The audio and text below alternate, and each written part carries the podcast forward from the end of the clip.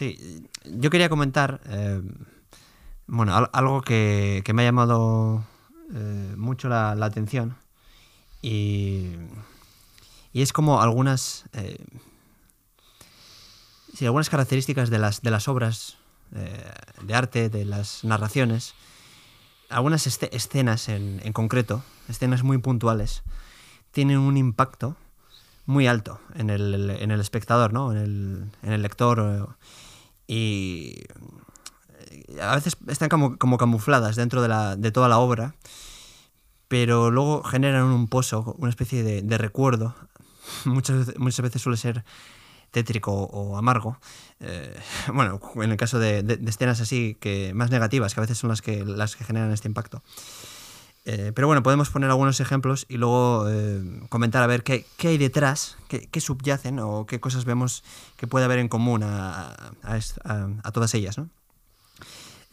una de ellas, de las, de las que más me ha impactado, es un micro relato que, que me contaste hace, hace tiempo y era algo así, como vendo zapatitos de bebé sin usar.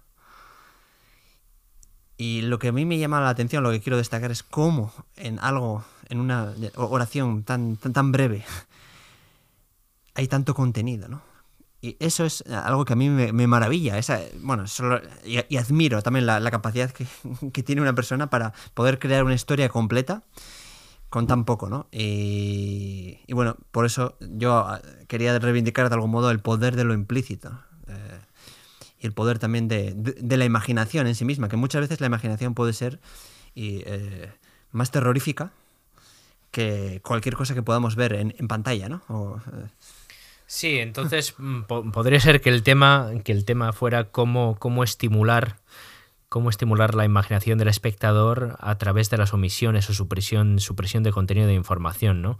Como una de las marcas distintivas del microrelato, el que llaman el cuarto género narrativo, está basado en la elipsis, ¿no? Tiene que haber un argumento, es una narración hiperbreve, pero, pero tiene que tiene que haber supresiones precisamente por el imperativo de brevedad, ¿no? Entonces, en microrelatos como este, en que se sobreentiende claramente lo que se quiere decir, pero genera un impacto expansivo en la imaginación y produce ese raro efecto de desgaste en el ánimo con tan poco, cómo se puede, cómo se puede conseguir un efecto, un efecto tan magnificado a través de una conveniente supresión de, contenido de una elipsis, ¿no? ¿Cómo es eso posible? Y has mencionado bien el, el este microrelato de Hemingway, creo que era, y hay otros, ¿no? Que podemos mencionar como el de eh, Eres un monstruo, le espetó ella, a lo que él respondió girando lo que parecía una cabeza, ¿no? Ahí sugieres o comunicas lo truculento, el horror, el sentido de acechanza o de amenaza y sin embargo no dices nada explícitamente, ¿no? Entonces, por supuesto, estás, estás reposando en las capacidades, en la, en la sensibilidad del, del, espectador, pero dejas mucho abierto y eso es lo que, lo que favorece todo ese rango de reacciones con, con un material tan exiguo originario, ¿no? Eso está muy bien. Y podríamos mencionar también el fenómeno de la sobreinterpretación que se, que se, que se produce o que se ve favorecido por, estas, por estos socavones eh, informativos deliberadamente diseminados en ciertos momentos oportunos de las obras que las hacen luego tan ricas en, lo respectivo a la reacción de los espectadores. Claro, parece que es algo difícil también, muy sutil, porque hay que dar la información justa, pero suficiente para que uno pueda interpretar también correctamente y despertar esas emociones. ¿no? ahí, parece que hay una línea fina ¿no? entre el, vacío, digamos, el, el, que no haya contenido como tal, y claro, eh, a veces también se recurre a esto en, ciertas obras ¿no? que, que simulan eh, una especie de, eh, de interpretación tan abierta pero cuando no hay nada en el fondo, ¿no? Sí, había, había un dicho muy célebre, eh, seguramente no, no lo puedo reproducir de memoria con exactitud eh, ahora mismo, pero era algo así como que no, eh, no cuentes, muestra, ¿no? Mostrar sin contar, como omitiendo algo, como dejándolo en la sombra implícito, tácito, o presumiéndolo, reposas en la inteligencia del espectador y, en su sensibilidad para ensamblar las piezas de un puzzle que no estás viendo al completo, ¿no? Y mencionaba, mencionaba este concepto, que en realidad es un concepto de teoría de la ciencia, el de la infradeterminación de la teoría por los datos, ¿no? eh, parece que es interesante que la obra, no estando vacua, pero presentando la supresión de algunos elementos en, ciertas, eh, en ciertas, ciertos episodios muy específicos, cómo consiguen suministrar evidencia en favor de distintas teorías. Eh, la evidencia es compatible con distintas teorías que son incompatibles entre sí. O sea, ¿cómo es eso posible? Generar a través de una narración que, que presenta el valor de enriquecer la visión del espectador, que baraja distintas interpretaciones mutuamente incompatibles, pero todas compatibles con la información que se, que se ha provisto en la obra. ¿no? Eso es muy interesante. Y yo la contrapongo, soy muy crítico en este respecto de soy muy crítico con esta convicción según la cual las múltiples interpretaciones son por sí mismas una virtud de una, de una obra, sea cinematográfica, literaria, etc. No lo son en sí mismas, lo son si son el resultado del hábil ejercicio del productor o director, escritor de, de esas obras de suministrar, ya te digo, sutilmente la evidencia justa para que el espectador se vea sacudido, zarandeado en plena zozobra, intentando elegir cuál es la interpretación mejor apoyada entre todas. Ese es un tema, por ejemplo. Sí, sí. Y de hecho también yo creo que al espectador también le, gusta pues que sea concebido eh, como un ser inteligente, ¿no? Y a veces em, sucede eso y uno también lo agradece porque sabe que pues de algún modo le están, le están valorando también como espectador, pero otras veces, otras veces sucede lo contrario, ¿no? que, que ah, eh, muestran eh, o, hacen ver como, como, como, si el espectador fuese, fuese idiota y, realmente ponen un poco en duda también la inteligencia eh, del mismo, pues cuando hay muchas así contradicciones claras o cuando de repente sí, hay, hay cosas que mm, como que no cuadran o Ah, o son demasiado mm. evidentes también a veces. De mm. hecho, eh, recurren a lo explícito. Mm. Y yo muchas veces, en, sobre todo en, en, películas o así, o en series, he, dicho algo así como, no hacía falta que me mostrases eso, ya estaba claro, no hacía falta que lo dejeses, ¿no? Entonces a veces eh, igual dan a entender algo y luego, no sé por qué, lo cuentan explícitamente, ¿no? Y tú como espectador dices, o te, sientes de algún modo, pues no, insultado, ¿no? Pero, pero, pero sí que piensas, no, no era necesario, eh, no era necesario darme esta información porque ya lo había entendido. Sí, mm, sí, parece que en este, en este respecto, parece que la virtud del director, escritor, del productor de la obra de arte con respecto al consumidor es otorgarle el protagonismo debido en el grado y momento oportunos porque ese efecto va a ser generado por el propio espectador si el director o el productor hace las cosas bien, ¿no? Entonces eso, eso sí que es sí que es realmente muy, muy, muy, interesante y, podemos aducir ejemplos de casos en los que se ha hecho bien. Por ejemplo, un caso de, de esas eh, oportunas, de esas oportunas y pertinentes omisiones en el curso de una película magnífica, además muy pausada, pero que permite establecer ciertas interpretaciones o lecturas de los eventos que acaecen, ese Magical Girl, ¿no? Esta, esta, película directiva por eh, De Bermud, creo que es. Eh, además, eh, con una interpretación muy buena de Bárbara Lenny, en la cual uno, uno sabe lo que pasa, aunque el efecto de lo que ocurre o de lo, que pasa se ve magnificado en la experiencia del espectador precisamente precisamente porque no se nos muestra explícitamente. Si se mostrara de forma, de forma abierta, entonces eh, todos los espectadores verían lo mismo y uno estaría condicionado por, por, digamos, la idoneidad de la representación en pantalla. Sin embargo, algo tan grave que está omitido eh, genera una resonancia en el espectador porque estás dependiendo del modo, del grado de gravedad con el que se lo representa internamente, ¿no? Eso es algo realmente curioso. Sí, además el, espectador seguramente y su, imaginación pues va a ser casi siempre más truculenta, mucho más eh, rica y profunda y, variada. Ah, en cuestión de, segundos, uno puede imaginarse, puede hacerse como una, representación pictórica de lo que está pasando, ah, con, mucho detalle.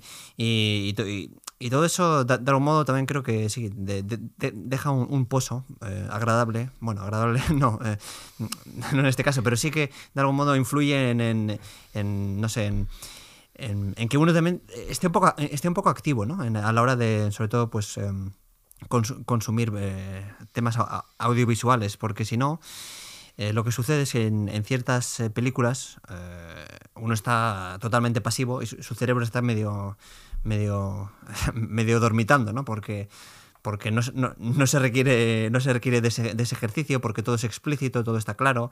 Entonces, otras películas sí que tienen, tienen este, esta habilidad también de, de generar de algún modo eh, la necesidad de, que el espectador tenga, que, tenga que esforzarse o, tenga que despertar su, su imaginación aletargada. ¿no? Sí, por un lado, el, el productor de, de, obras de arte, de contenidos de ficción en este caso, no tiene ni que sobreexplicar ni generar un efecto vacuo de sobreinterpretación. Hay un, un delicado eh, equilibrio o balance entre, entre esos dos extremos eh, viciosos o negativos, ¿no? Y es algo que, que depende a veces precisamente de omitir, de omitir información cuando el espectador ya la va a inferir o la o, o, o descansas en la inteligencia, en la perspicacia del espectador que, sabes, que entiende que todo eso, todo eso que no tendría que contarle se desprende ya de la escena, que, de la escena o de la, del episodio en cuestión, y casos en los que sí que tienes que suministrar evidencia para apoyar para apoyar con, indicios las interpretaciones en liza, ¿no? Porque este es uno, de los goces del cine, aunque yo aquí tengo una visión eh, muy particular, es que las obras de, de, arte, si bien pueden estar dotadas de contenido simbólico teórico, esta es una virtud contingente, no necesaria, de las obras de arte cuyo principal objetivo o función es suministrar, eh, producir goce estético en el, en el consumidor.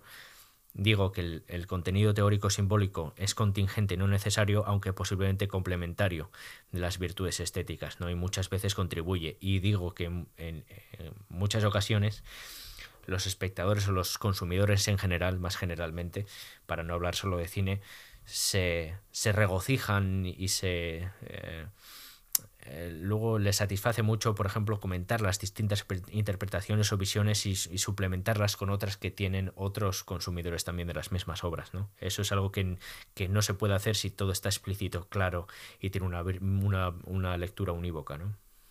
Sí, sí, y seguramente pues también eh, hay que entender que no todas, no todas las obras van a, van a, van a tener esa, esa, finalidad y seguramente muchas de ellas pues también pues el único fin sea pues por ejemplo el, la risotada, el entretenimiento. Aún así también, eh, también hay bueno, yo creo situaciones en las que se juega con lo implícito, ¿no? Pero sobre todo donde yo veo eh, que tiene más impacto es en, en lo truculento o en las, lo tenebroso, el, eh, ahí, ahí, es donde yo sí que, sí que aprecio muchas veces la, ese poder de, lo implícito. ¿no? Y también eh, creo que muchas películas y muchas series eh, son destrozadas totalmente en el momento en el que explicitan algo que había estado implícito durante toda la serie o toda la película. Y podemos poner como... Hay muchos ejemplos, pero podemos poner uno de ellos, pues el Carnival Row, por ejemplo que eh, hay una especie de monstruo que ya se entiende que está que existe y más o menos uno se puede imaginar, no es necesario mostrarlo, pero al final muestran todo, todo digamos, todo ese monstruo tal y como es y, lo acaban con ese, con ese burdo, no sé, giro eh, final, pues acaban destrozando y rompiendo todo ese hechizo, ¿no? Que, que también eh, yo creo que, es, que lo habían conseguido, con lo difícil que es y, lo, pues lo destrozan, ¿no? En cuestión de, en cuestión de segundos. Y pasa también en otras series, eh, Juego, Juego, de Tronos también. Y hay otras series también en, las cuales ha habido eh, situaciones truculentas que han sido implícitas, que uno ya sabe que existen esos monstruos, que sabe que eh, pues se imagina más o menos cómo el, poder que tienen, cómo pueden ser, son terroríficos. Y de repente, en las últimas escenas o casi al final, lo muestran todo y destrozan por completo la obra. No sé si, si eso es. Lo, no sé, ¿lo compartís, esa, esa obra? Ese pensamiento. Sí, sí, esto tiene que ver con, este, con, con este dicho, ¿no? Creo que es de Borges en uno de sus, de, sus prosas breves, una prosa ensayística acerca, no sé si es la supersticiosa ética del lector, creo que es acerca de la... de de los primores del estilo y del, preciosismo en literatura. Como eh, decir algo de más es tan de inhábiles como no decirlo del todo. Entonces hay que saber precisamente cuando la imagen o la representación, la representación mental que puedes generar eh, en un sujeto es mejor que cual, cualesquiera otras que podría generar por sí mismo y entonces hay que ser explícito. Y cuando eh, un, vacío o una omisión muy oportunamente presentada es intercambiable por mil y una representaciones mucho más interesantes y por la cual y, digo eso que en lugar de fijar una y predeterminar la visión que va a tener el espectador sin ninguna necesidad, ¿no? sin, sin aportar nada y reduciendo el ámbito de las posibilidades. ¿no? Entonces, lo, lo, que te digo, te hablaba de ese equilibrio entre, entre ni eh, decirlo, ni decir algo de más, o ni decirlo cuando no se requiere ni se necesita, ni es conveniente, ni, uh, ni, ni, ni, dejar de decir algo cuando sí que es preciso o necesario, ¿no? Sí, eso es porque si no, al final uno, uno puede también eh, ut utilizar ese, ese, recurso, digamos, para, para, no decir nada directamente, ¿no? Entonces, eh, la, lanzamos eh, cinco posibles eh, vertientes, digamos, pero no decimos nada más y que el espectador pues decida, ¿no? Pues al final eso genera confusión y no sé, a veces también, eh, sobre todo con los finales, también se suele hacer bastante eso. Y no sé, más de una vez yo he tenido que rebuscar en, internet a ver qué quería decir esa obra y, y, qué era lo que pasaba al final, porque porque no me he enterado, ¿no? Y luego, pues sí, hay, hay, como debates, pero que muchas veces tampoco se sostienen en nada. Y uno ve que, que es que no hay, no, no, hay por dónde, no hay por dónde agarrar, ¿no?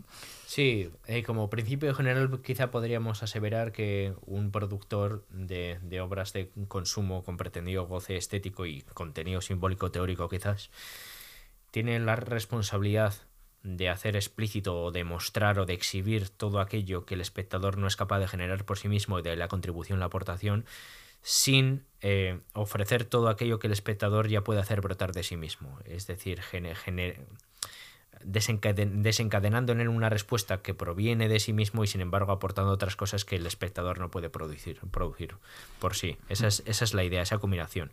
Aporta todo aquello de lo que el espectador carece y saca del espectador todo aquello que el espectador ya tiene en sí mismo.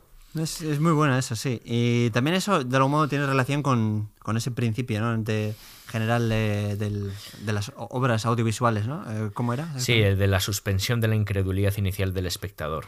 Eso es, ¿no? Que, que, que está relacionado de algún modo con lo, con lo, con lo explícito, ¿no? Porque poníamos el ejemplo de, de, de ese monstruo que se, que se, muestra al final tal, sí. tal, y como es, entonces uno ya suspende, suspende esa, sí, esa incredulidad. Claro, eso redunda en detrimento de la, de la verosimilitud de los elementos de la trama. Si te, si, te, si te muestran, si en lugar de dejar en la sombra con contornos indefinidos, eh, sin más detalles, pues eh, la figura de, de, una amenaza, una amenaza que acecha y que genera ese clima, esa atmósfera de misterio y de enrarecimiento asfixiante. En lugar de eso, te muestran un monstruo con todo su patetismo y con toda la incredulidad que genera. Entonces el espectador sabe que está viendo una serie, sabe que es mala y se rompe ese hechizo de la suspensión de la de, esa, de, ese, estado de escepticismo inicial con el cual uno enfrenta siempre las, las, las obras de arte. ¿no? La idea es sumergirse, que se produzca esa inmersión del espectador o del lector en la trama de modo que uno no sepa qué está viendo.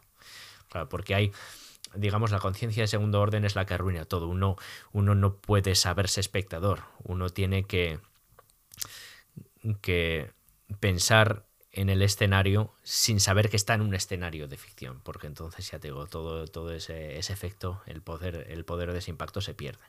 Y eso es muy fundamental. Cuando un, cuando un, un intérprete sobreactúa o es muy afectado o impostado, cuando actúa mal, entonces lo sabemos y le, y, y entonces es cuando hay que penalizar críticamente o bien al actor o bien al director por haberlo escogido, etcétera. Eso, eso, eso sucede también, eso sucede, sucede, también, sí. Sí, eso es muy, muy interesante también porque la, la emoción a veces se, se, despierta precisamente porque uno piensa que eso es posible, sí. a, aunque uno asume, ¿no? Pues que hay ciertas reglas, digamos, de, de, normalmente de los mundos imaginarios y así, pero asumiendo esas reglas, luego sí que se supone que hay como cierta coherencia y, y, y, claro, sí, se, se, se destroza.